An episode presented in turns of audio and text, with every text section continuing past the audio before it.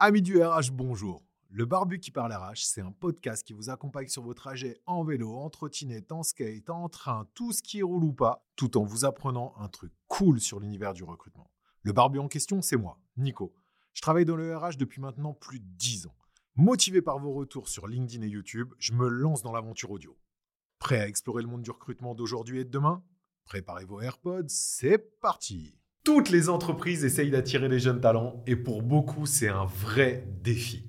La génération Z représentera 27% de la population active en 2030. Les recruteurs ont du mal à leur parler et surtout à les séduire. On a l'impression qu'il y a deux mondes qui ont vraiment du mal à se comprendre. Dans cette vidéo, je vais vous expliquer ce qu'attend la génération Z et comment attirer les jeunes. Et restez bien jusqu'à la fin, on vous donnera une liste de contenus pour réussir à séduire cette fameuse génération Z. C'est Nico, le barbu qui parle RH. J'accompagne depuis plus de 10 ans entreprises et RH sur les méthodes les plus adaptées pour toucher les meilleurs candidats. Mon seul objectif, vous accompagner vers un nouveau monde du recrutement. Pour bien reprendre la définition, la génération Z, c'est quoi? Ce sont toutes les personnes qui sont nées entre 96 et 2010.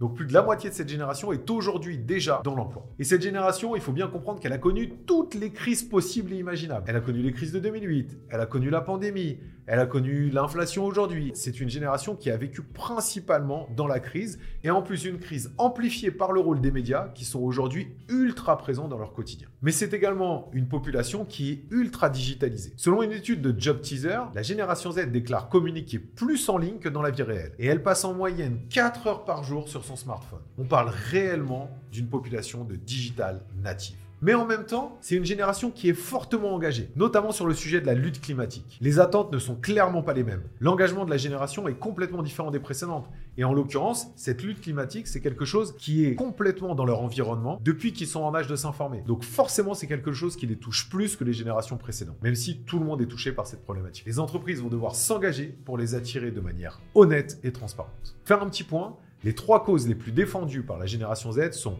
en 1, le climat pour 37% d'entre eux. En 2, l'inclusion et la diversité pour 34% d'entre eux.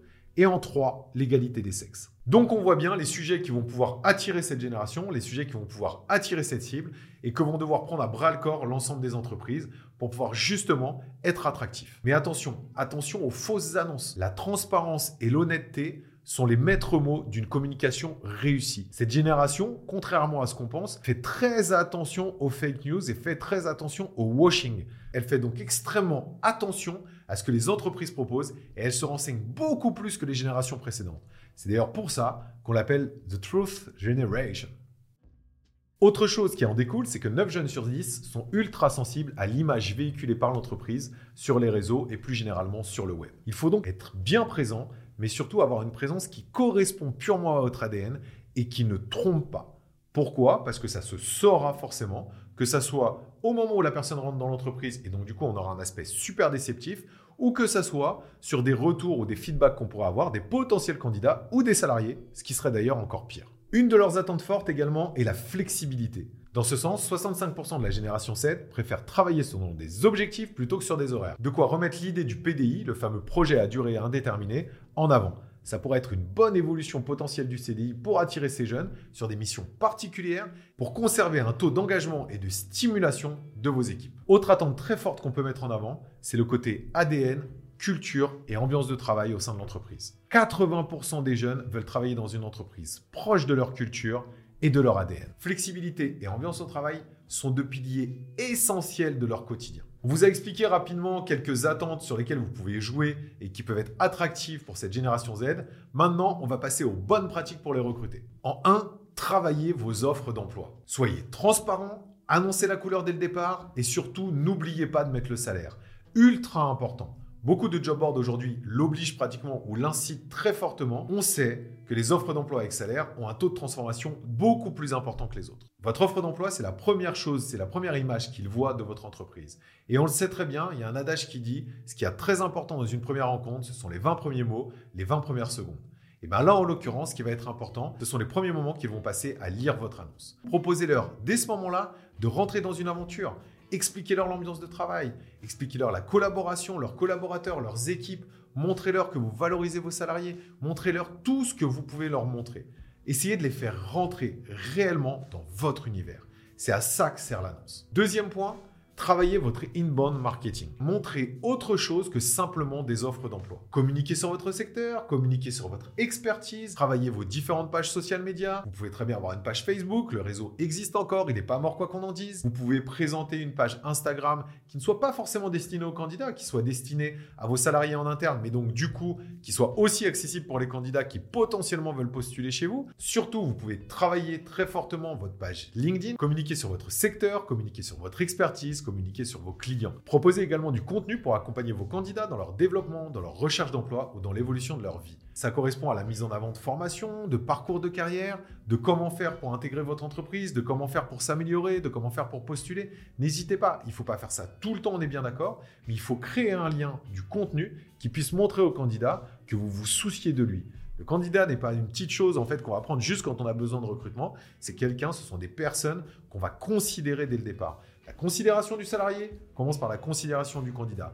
Comprenez-le quand vous créez du contenu sur l'ensemble de vos social media et sur l'ensemble de vos canaux de diffusion. Troisième chose, travaillez votre employee advocacy. C'est peut-être le plus important. Pourquoi? Parce qu'il répond à deux objectifs. Le premier objectif, c'est de travailler votre attractivité candidat et le deuxième objectif, c'est de travailler votre fidélisation salariée. Employee advocacy, c'est quoi? C'est le fait d'avoir un pôle d'ambassadeurs qui vont communiquer en leur nom mais qui vont diffuser l'image de votre société d'une manière totalement authentique et désintéressée. C'est ultra important pour plusieurs points. Premièrement, parce que l'authenticité, l'autorité d'un contenu personnel, d'un contenu salarié, sera toujours beaucoup plus importante que celle d'un contenu entreprise. Ça, c'est la première chose. La deuxième chose, c'est parce que quel que soit le réseau social, les algorithmes favorisent toujours le contenu d'une personne plutôt que le contenu d'une entreprise. Ça peut aller jusqu'à un reach, donc une viralité, une visibilité, qui peut être 20 à 30 fois plus importante sur certains réseaux sociaux. C'est énorme. Pour mettre en place votre politique d'employé de trois étapes. Premièrement, définir votre pôle d'ambassadeur volontaire. J'insiste bien sur le fait qu'il soit volontaire, sinon ça ne marchera pas. Deuxième point, les former pour qu'ils sachent bien communiquer sur les bons réseaux, qu'ils aient les bonnes pratiques, qu'ils sachent exactement comment faire, que vous les accompagnez en fait à travailler justement leur image. Et le troisième point, c'est leur fournir de manière ponctuelle du contenu issu de l'entreprise pour qu'ils puissent diffuser certaines informations qui sont à vos yeux importantes. J'ai bien dit de manière ponctuelle. L'objectif, c'est que vos ambassadeurs communiquent en leur nom et que de temps en temps, ils diffusent une information de votre entreprise. Comme ils communiqueront en leur nom sous la bannière de votre entreprise, ça jouera sur l'image globale de votre entreprise et ça jouera sur l'image globale du contenu qu'ils proposeront. Et donc du coup, quand ils diffuseront un message qui est directement issu de votre entreprise, ça aura forcément plus d'impact parce que ce sera quelque chose de ponctuel. J'ai d'ailleurs fait toute une vidéo sur le sujet de l'employé de Vocacy, je vous mettrai le lien en commentaire. On a parlé des attentes de la génération Z, on a parlé des bonnes pratiques pour les recruter, maintenant je vais vous donner le petit bonus du barbu. Le petit bonus du barbu c'est quoi? C'est une liste de comptes LinkedIn à suivre pour pouvoir bien bosser sur votre travail de contenu, sur cette attractivité pour toucher cette cible. Je vous mettrai d'ailleurs tous les liens de tous ces profils à suivre en description, comme ça vous pourrez aller les suivre directement après avoir vu la vidéo. En premier lieu, j'ai nommé Tonton Karim, bien connu des jeunes, toujours prêt pour les aider dans leur recherche d'emploi. Vous pouvez largement vous en inspirer, c'est vraiment du lourd. Deuxièmement, Louis Deslus, la grosse moustache très connue sur LinkedIn, digital nomade, il fait partie de cette génération Z et montre bien les attentes qu'ils ont. C'est un très bon exemple pour pouvoir définir vos personas. Et enfin, troisième profil, Charlène Emery. C'est la boss de l'inbound recruiting, pleine de bons conseils pour franchir les premières étapes sur cette stratégie de contenu si particulière. Et si avec tout ça, vous n'arrivez pas à parler à la génération Z, franchement, je ne sais pas ce qu'on va pouvoir faire pour vous. En conclusion, recruter la génération Z, c'est avant tout chercher à les comprendre. C'est d'ailleurs la même chose pour toutes vos cibles. Vous ne pourrez réussir à recruter quelqu'un que si vous comprenez ses buts, ses motivations profondes. Le problème entre les recruteurs et les générations Z, le problème est que cette génération ne parle pas vraiment la même langue parce que leur paradigme est différent et que leurs attentes sont également différentes. Il faut donc que les entreprises évoluent, il faut que les entreprises s'adaptent. Alors oui, c'est sûr, on va demander aux entreprises de s'adapter aux générations, alors qu'ancestralement, c'était l'inverse. Mais il n'empêche que cette génération est en train de créer un vrai changement dans le monde du travail, et c'est un changement qui est bénéfique. On est en train de vivre une révolution, comme on a vécu plusieurs révolutions dans le monde du travail. Et celle-ci, en fait, va vers une meilleure flexibilité, une plus grande QVT, plus de sens dans notre travail au quotidien. Donc au final, même si on a l'impression que les jeunes générations prennent moins à cœur leur travail, en fait les évolutions sont là pour que justement ils puissent prendre encore plus à cœur leur travail et faire en sorte que leur travail soit un pan intégrant de leur vie. Ces générations n'ont plus envie d'aller travailler parce qu'il faut aller travailler. Elles ont envie d'aller travailler parce qu'elles veulent aller travailler parce que ça leur plaît, parce que le matin, elles se lèvent en se disant OK, c'est cool, je suis content d'aller faire ce que je fais. Ça a du sens pour moi. C'est ça qu'ils cherchent. Et on ne parle pas d'une génération pourri gâtée. On parle d'une génération qui remet du sens au cœur de leur quotidien. Ce qui est quand même pour moi une base saine de travail. Donc je pense réellement que cette évolution, cette réelle révolution est extrêmement intéressante. Ce pourquoi c'est aux entreprises de s'adapter et non pas à la génération qui arrive. Et dans tous les cas, si jamais les entreprises veulent continuer à se développer, elles vont devoir s'y faire. Parce que cette fameuse génération Z, on le rappelle, représentera 27% des travailleurs en 2030. Et forcément, le pourcentage va augmenter avec les années qui passent et les générations qui suivent auront très certainement des attentes similaires voire encore un petit peu plus développé. Il est donc réellement temps de s'y mettre, que ce soit pour la génération Z ou que ce soit pour le futur. J'espère que cette vidéo vous aura plu. Si c'est le cas, n'hésitez pas à vous abonner à la chaîne ou à lâcher un petit like, ça fait toujours plaisir. Si vous avez des questions, vous pouvez les poser en commentaire, je me ferai une joie d'y répondre. Vous pouvez aussi me suivre sur LinkedIn ici. C'était le Barbu qui parle RH. À très vite pour une nouvelle vidéo qui vous emmène vers un nouveau monde du recrutement. Merci à tous les survivants qui sont restés jusqu'au bout. C'était le Barbu qui parle RH, le podcast sur le recrutement d'aujourd'hui et de demain. Vous pouvez me retrouver sur LinkedIn, Nicolas Pazetti, aka le barbu qui parle RH. Si vous avez kiffé, la meilleure façon de nous soutenir, c'est de laisser un super avis 5 étoiles sur votre plateforme d'écoute. À très vite pour un nouvel épisode.